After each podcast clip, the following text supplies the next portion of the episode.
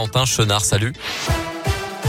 Bonjour Mickaël, bonjour à tous. Un point sur vos conditions de circulation. Tout d'abord, Bison futé le drapeau orange dans la région aujourd'hui et ce dans le sens des départs comme dans le sens des retours. Le trafic continue de s'intensifier. Actuellement, la circulation est bloquée sur 2 km au niveau du péage de la Boisse sur la 432 pour rejoindre la 46. Dans le sud de Lyon, au niveau du nœud Ternay, ça bloque aussi sur environ 1 km pour rejoindre le sud. Enfin, sur la 42, plus de 16 km de bouchons de Bourgoin-Jailleux à Saint-Quentin-Falavier pour rallier Lyon. À la une de l'actualité, la Russie a annoncé tout à l'heure un cessez-le-feu pour permettre l'évacuation des civils de deux villes de l'Est de l'Ukraine, dont le port stratégique de Mariupol sous blocus. Une annonce faite après des concertations entre des représentants de Kiev et de Moscou. La partie russe a déclaré un régime de silence des armes et l'ouverture donc de couloirs humanitaires pour l'évacuation des civils, a déclaré le ministère russe de la Défense. L'évacuation de ces civils a commencé à 10 heures tout à l'heure.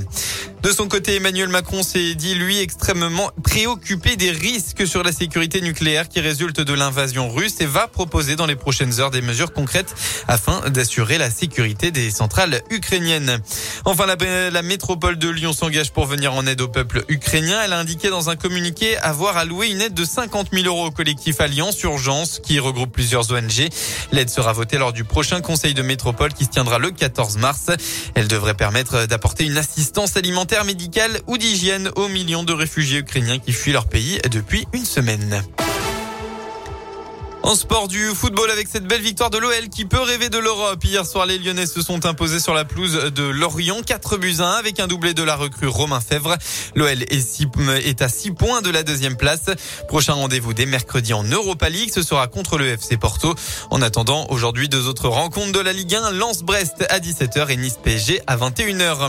À noter que le skieur paralympique Arthur Baucher a remporté la première médaille d'or des Bleus à Pékin pour euh, l'épreuve de la descente. Alpes. La musique à l'honneur ce week-end pour la région. Léna Mère, étudiante de 18 ans au conservatoire à Andrézieux-Boutéon dans la Loire, va tenter l'expérience The Voice ce soir.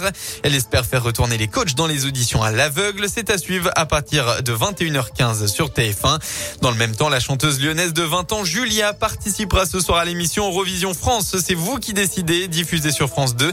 Le public va voter pour la voix qui représentera la France au prochain concours.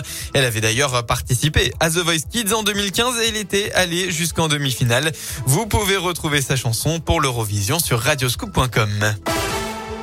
Voilà pour l'essentiel de l'actu. La météo pour votre journée de ce samedi. Eh bien, c'est encore un week-end ensoleillé qu'on va retrouver dans le département et on va pas bouder notre plaisir. Le ciel sera en très grande majorité bleu cet après-midi, accompagné d'un très léger vent. Côté Mercure, vous aurez au maximum de votre journée entre 9 et 11 degrés.